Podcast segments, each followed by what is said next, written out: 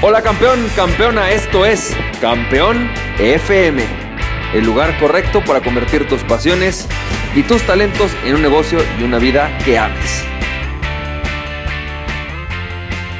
Hola, ¿qué tal? ¿Cómo estás, campeón, campeona? ¿Cómo te va? Yo soy Francisco Campoy y bienvenido y bienvenida al episodio número 65 de Campeón FM.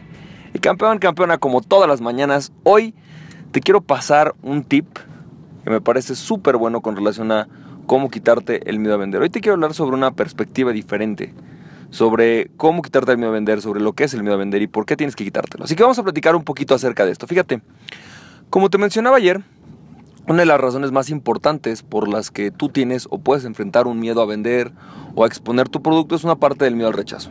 ¿sí? Y esto se parece mucho, como te decía, cuando tú vas a ligar. Cuando tú vas a ligar es súper común, ¿no? Ves a la chava guapa, está al lado de ti, y te empieza a palpitar el corazón y de alguna manera la sangre se te sube, te trabas, no sabes qué decirle. Es algo que es común y es normal. Sin embargo, a pesar de, de, que son diferentes, la parte de vender y la parte de ligar se parecen mucho porque hay muchos aspectos que están más o menos vinculados, como son el miedo al fracaso, el miedo al ridículo, ¿no? Eh, la posibilidad de ser rechazado y todo eso hace que nos cueste trabajo vender. Así que hoy te quiero hacer algún, un par de aproximaciones diferentes acerca de cómo quitarte el miedo a vender. La mayoría de la gente lo que nos ha vendido hasta el momento es que el miedo a vender se da básicamente porque te lo tomas personal y lo que tienes que hacer es hacer un cambio de paradigmas, ¿no? Nada más casi casi como si fuera como meditar, te vas al Tíbet, cambias tus paradigmas y regresas. Y sí, en parte tienen razón, hay que cambiar algunos paradigmas, pero también hay que aceptar un punto. Tener miedo a vender es relativamente normal. Es decir, sentir una comezón o una cosquilla cuando te enfrentas ante cualquier reto es normal. Sin embargo, la posibilidad de que esa cosquilla te paralice o haga que cometas errores es menor conforme pasan ciertas cosas. Por ejemplo, cuando empiezas a tener más práctica al respecto. Es muy común, por ejemplo, dice, ¿no? Que cuando un hombre se vuelve mujeriego es muy, muy fácil para él seguir ligando y ligando y ligando. ¿Por qué? Porque se ha vuelto algo común. Cuando un alpinista empieza con su primera pared le cuesta mucho trabajo, pero cuando pasa el tiempo, después de las 250 paredes, la verdad es que subir una pared le parece relativamente sencillo. Posiblemente se le quita mucho de esa comezón.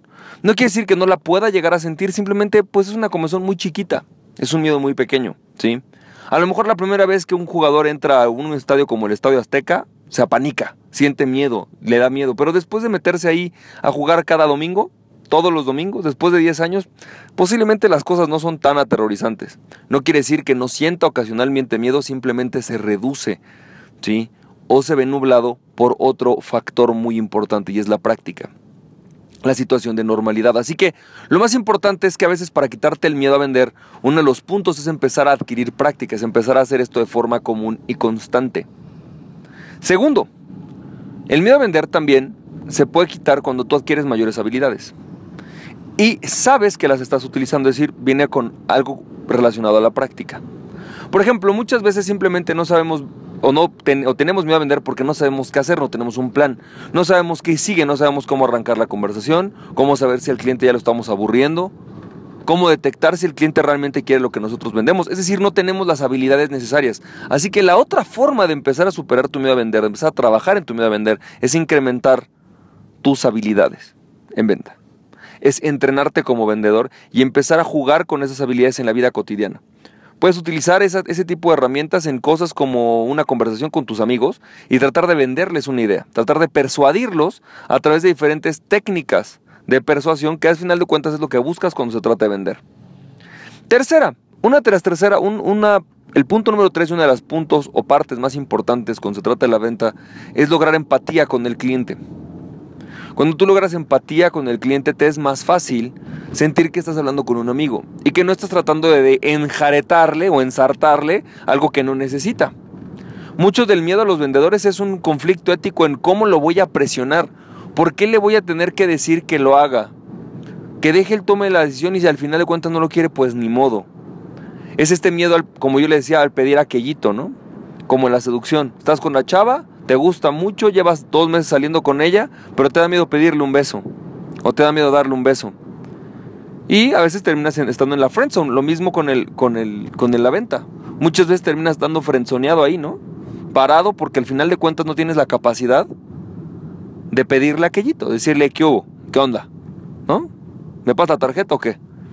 E, es, es, complicado, es uno de los puntos más difíciles. Entonces, ¿cómo se supera eso cuando tú tienes una empatía con el cliente?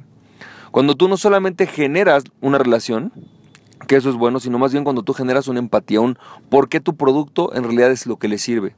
Y de hecho esa es una de las técnicas que a mí más me ha funcionado. Yo te puedo decir, a mí no me interesa eliminarme por completo el miedo a vender, me gusta, sin embargo, reducírmelo, cambiarme el chip sobre el miedo a vender y entonces sí empezar a tener mucho más posibilidad de presionar, de vender, de hacer lo que sea necesario para que la otra persona compre. Y te voy a platicar, vamos a hablarte de eso. Fíjate, mañana te voy a platicar de una historia de una persona a la que particularmente recientemente me tocó hacerle una venta. Fue una, un cierre muy interesante.